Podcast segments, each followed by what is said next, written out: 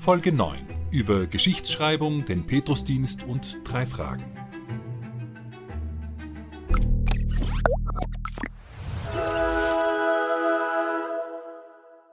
In den vorangegangenen Folgen ist es hoffentlich gelungen, die besondere Bedeutung des Petrus mit Hilfe des biblischen Zeugnisses herauszustellen. Ein bisschen habe ich auch immer vorgegriffen und an verschiedenen Stellen vom Papstamt und damit von der Fortsetzung des Petrusdienstes in der Kirche gesprochen. Dass das Petrusamt kein bloß persönliches Charisma war, das mit dem Tod des Apostels erloschen wäre, sondern ein Amt für die Kirche aller Zeit, möchte ich in dieser Folge unterstreichen. Heschmeyer stellt drei Punkte, die in diesem Zusammenhang von protestantischer Seite ins Feld geführt werden, in Frage. Erstens, ist die Kirche historisch wirklich vom Glauben der Apostel abgefallen und das ganze Papsttum damit eine Häresie? Ist John Miltons Ausspruch, dass die Kirche nur rein war zwischen Christus und Konstantin, historisch haltbar? Ist also die konstantinische Wende der Sündenfall des Christentums, als eine verfolgte Minderheit erst zu einer tolerierten, dann anerkannten und schließlich zu einer korrupten staatlichen Religion wurde? Ist der Papst der Antichrist und der Vatikan die Hure Babylon, wie Baptisten ihren Gläubigen im Gottesdienst verkünden? Hashtag ökumenisches Grillfest. John Henry Newman, einst selbst überzeugter anglikanischer Theologe, schrieb nach seiner Konversion zur katholischen Kirche, sich in die Geschichte zu vertiefen heißt aufhören, ein Protestant zu sein. Man erkennt, die Reformatoren, ihre Lehren und ihre Auslegung der Schrift sind weniger ein Spiegel der frühen Kirche, sondern mehr der Vorlieben und auch der historischen Unkenntnis des 16. Jahrhunderts, in dem die Bewegung entstand. Denn wo in den Vätern findet sich der Glaube der Reformer? Oder kann man allen Ernstes behaupten, dass die wichtigen religiösen Fragen zwischen dem Jahr 100 und 1500 einfach nicht gestellt wurden? Und wenn, sie dann durchwegs falsch beantwortet worden seien? Kam die Wahrheit erst mit Luther in die Kirche zurück? Waren Bullinger und Calvin die eigentlichen Heilsboten Gottes, nachdem Christus und die von ihm gegründete Kirche in Rekordzeit versagt hatten? Mir scheint dies absurd, aus folgenden Gründen. Erstens, diese Behauptungen würden nicht helfen, auch wenn sie stimmen würden. Denn wenn die von Jesus gegründete Kirche so schnell unterging und Dunkelheit für Jahrhunderte über dem Glauben lag, warum soll man dann den heutigen Lutheranern, Calvinisten und Baptisten vertrauen? Heschmeyer zeigt, dass dies kein abstrakter Gedankengang eines katholischen Priesters sein muss.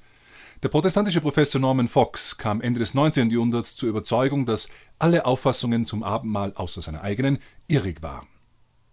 Was war seine Antwort auf den Einwand, glaubst du wirklich, dass sich alle so lang zum Abendmahl täuschen konnten, bis ausgerechnet du gekommen bist? Er sagte, Baptisten haben kein Problem zu sagen, dass die Kirche jahrhundertelang mit der Kindertaufe in die Irre ging. Presbyterianer sagen das Gleiche über die Weihestufen. Kongregationalisten sagen es über die Kirchenleitung. Fox hat recht. Man tut sich schwer, da wirklich aus der protestantischen Position heraus zu argumentieren. Wenn die Kirche sich 1500 Jahre lang irren konnte, dann ist es gut möglich, dass sie sich auch die nächsten 15.000 Jahre lang noch irrt. Doch so will ich sagen, damit hätte nicht nur das Christentum versagt, sondern Christus selbst. Wer also glaubt, die Rettung des Glaubens kam nach mehr als einem Jahrtausend durch einen deutschen Ex-Mönch oder einen französischen Juristen, kann wohl kaum jenen etwas entgegenhalten, die sagen, der dubiose Prophet Joseph Smith der Mormonen sei es gewesen oder sonst irgendjemand. Um dem drückenden Gewicht dieses Problems zu entkommen, haben manche protestantische Splittergruppen Theorien vom heiligen Rest aufgestellt. Demnach sei zwar der Großteil der Kirche vom Glauben abgefallen, aber durch alle Zeiten hindurch hätten einige wenige den wahren Glauben Jesu bewahrt. So hat man versucht, eine Kette von religiösen Bewegungen zusammenzustellen, welche die Lücke von der frühen Kirche bis hin zur Reformation überbrücken sollen. Montanisten, Donatisten, Katharer, Waldenser und die Anabaptisten sollen beispielsweise die Glieder der wahren Kirche bis hin zu den Baptisten sein. Allerdings ist diese These, popularisiert durch J.M. Carrolls in The Trail of Blood, eine reine Fantasy-Produktion. Und das gilt nicht nur für die abenteuerlichen Zahlen, die Carroll in den Raum stellt. Er sagt, man habe deshalb so wenig Zeugnisse vom wahren Glauben, weil allein im Mittelalter 50 Millionen Anabaptisten ermordet worden seien. Nur so als Hinweis, um das Jahr 700 hatten Rom, Paris oder andere große Städte in Europa kaum mehr als 20.000 Einwohner. Und von damals bis zum Jahr 1500 war die Bevölkerung Europas von ca. 20 auf ungefähr 60 bis 80 Millionen Einwohner gewachsen. Aber das echte Problem dieser angeblichen reformatorischen Vorläufer ist kein Zahlenspiel. Es geht viel tiefer. Denn nur mit der selektivsten Auswahl von Zitaten oder sehr groben Vereinfachungen lassen sich zwischen diesen Bewegungen überhaupt irgendwelche Verbindungen finden. In Wahrheit hätten die Montanisten die Katharer genauso als Ketzer verteufelt wie die Donatisten die späteren Waldenser. Wer glaubt, in den dualistischen, gnostischen Schriften der Katharer, etwa dem geheimen Abendmahl, das Credo der Baptisten angelegt zu finden, wird eine Überraschung erleben. Das Einzige, was diese Bewegungen gemeinsam haben, und das nicht alle im gleichen Maß, ist die Ablehnung des Papstes. Der einzig halbwegs rational argumentierbare Ausweg ist, wie manche es tun, analog zu Luthers unsichtbarer Kirche auch eine unsichtbare Kette anzunehmen. Christus habe seine Kirche bewahrt, aber eben nicht sichtbar. Damit sind wir aber wieder zum einen bei der Frage nach der Notwendigkeit und der Stiftung einer sichtbaren Kirche, für die wir in den vorangegangenen Episoden schon Argumente vorgebracht haben, und zum anderen fehlt auch hier der historische Nachweis. Die Rechtfertigungslehre, die den Kern des Protestantismus bildet, findet sich nicht so vor der Reformation. Sie ist neu und damit ohne Bezeugung und Tradition vor den Reformern. Zudem gibt es noch zwei theologische und biblische Gründe, die gegen einen Abfall der Kirche sprechen. Jesus verheißt, und die Pforten der Unterwelt werden sie nicht überwältigen. Es ist dies der eine hebräische Ausdruck aus Matthäus 16, den wir bislang noch nicht besprochen haben.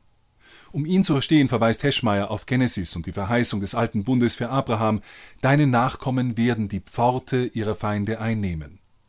Die Pforten oder Tore des Feindes zu halten bedeutet, über ihn zu triumphieren. Dass die Pforten der Unterwelt, des Hades, wie es bei Matthäus heißt, nicht triumphieren, bedeutet, dass diese Kräfte nicht über die Kirche triumphieren werden. Im alten Bund in Bezug auf das gelobte Land waren die Feinde die Kananiter. Im neuen Bund ist der Feind der Hades, die Unterwelt, das Reich der Sünde und des Todes. Darum bedeutet die Verheißung Christi über die Pforten der Unterwelt erstens, dass die Kirche nicht vom Glauben abfallen kann, denn das wäre der Triumph der Sünde. Zweitens, dass sie nicht aufhören kann zu existieren, denn das wäre der Triumph des Todes. Und nichts anderes macht auch Sinn, wenn man an die weiteren Bilder der Kirche im Neuen Testament denkt. Die Kirche ist der Leib, Christus ihr Haupt. Sie wird von ihm erfüllt, der das All ganz und gar beherrscht. Die Kirche ist die Braut des himmlischen Bräutigams, ein Fleisch mit ihm. Eine Apostasie der Kirche würde die Legitimität dieser Bilder und letztlich die Legitimität Christi in Frage stellen. Und noch einen zweiten biblischen Nachweis versucht Heschmeyer zu bringen. Nebukadnezars Traum über die Reiche im Buch Daniel ist uns schon in der Reihe über Jesus begegnet. Dort haben wir gesagt, dass das Messiasverständnis Jesu und die messianische Erwartung im ersten Jahrhundert einen Bezug genau zu dieser Stelle im Buch Daniel aufweisen. Was nun passiert in diesem Traum? Ein Stein, gehauen nicht von Menschenhand, zerstört die Reiche und wird zu einem Berg, der die ganze Erde erfüllt. Daniel spricht von diesem Berg als dem messianischen Reich, das nicht zerstört werden kann und für immer bestehen wird. Es ist ein Reich, das hier auf Erden in der Kirche beginnt. Es ist also nicht nur wieder die Worte Christi selbst, sondern auch wieder die vorangegangene messianische Verheißung, wenn man behauptet, die Kirche könne vom Glauben abfallen oder aufhören zu existieren.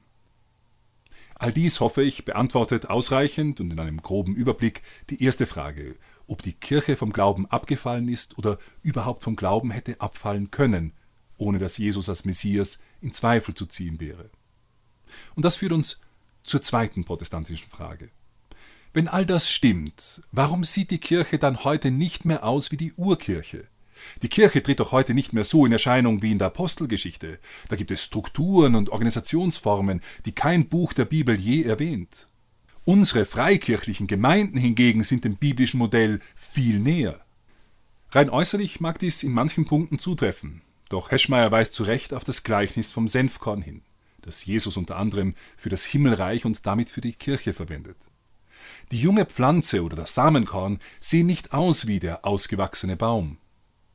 Oder um es für die iPhone-Generation zu übersetzen, die Firma Apple hat einst im Schlafzimmer von Steve Jobs begonnen, bevor er in einer Garage weitermachte. Heute sieht der Firmensitz anders aus. Die Kirche, die einst wandernd in einer Zeit der Verfolgung kleine Gemeinden gründete, sieht äußerlich notwendigerweise anders aus als dieselbe Kirche, wenn weite Teile eines Landes den Glauben angenommen haben. Neue Fragen ergeben sich. Die Frage nach christlicher Staatenlenkung und christlicher Politik. Oder der Sinn einer Gliederung der Gemeinden in Diözesen entlang staatlicher Einheiten. Armenien stand übrigens als erstes Land noch vor Rom vor diesen Fragen. Strukturen können und müssen das äußere Antlitz verändern, wenn sie wachsen. Ein Gebetskreis mit drei Leuten kann schnell und formlos im Wohnzimmer einberufen werden. Ein Gebetstreffen mit 3000 Leuten verlangt eine andere Organisation. Wachstum bringt neue Herausforderungen, neue Chancen und sicher auch neue Gefahren. Aber der Blick in eine einfachere Vergangenheit hilft nicht. Das illustriert Heschmer gut im folgenden Beispiel. Wenn ein Siebenjähriger verloren geht und jemand bringt der Familie 20 Jahre später einen Siebenjährigen, weil er dem Kind am vermissten Poster verblüffend ähnlich sieht, wäre das wohl kein Grund zum Jubeln. Man muss nach einem 27-jährigen Ausschau halten, der zwar derselbe ist wie am Poster, aber doch seither gewachsen ist und sich natürlich verändert hat. Und auch die Kirche wächst und ihre Gestalt entwickelt sich, selbst wenn ihr Fundament und ihre grundsätzliche Verfasstheit beibehalten wird. Die Kirche in der ganzen Welt kann heute also nicht mehr so aussehen wie die Jerusalemer Urgemeinde, die in einem Obergemach zusammenkommen konnte. Die dritte Frage ist, warum soll das Papstamt über Petrus hinaus intendiert gewesen sein? Die wichtigste Antwort, die schon mehrfach in den vorangegangenen Folgen angedeutet wurde, ist die schlichte Notwendigkeit. All das, was den Dienst des Petrus unter den Aposteln auszeichnet, ist mit seinem Tod nicht weniger wichtig geworden. Die Kirche braucht einen Garanten der Einheit, einen, der das letzte Wort sprechen kann. Sie braucht ein sichtbares Haupt.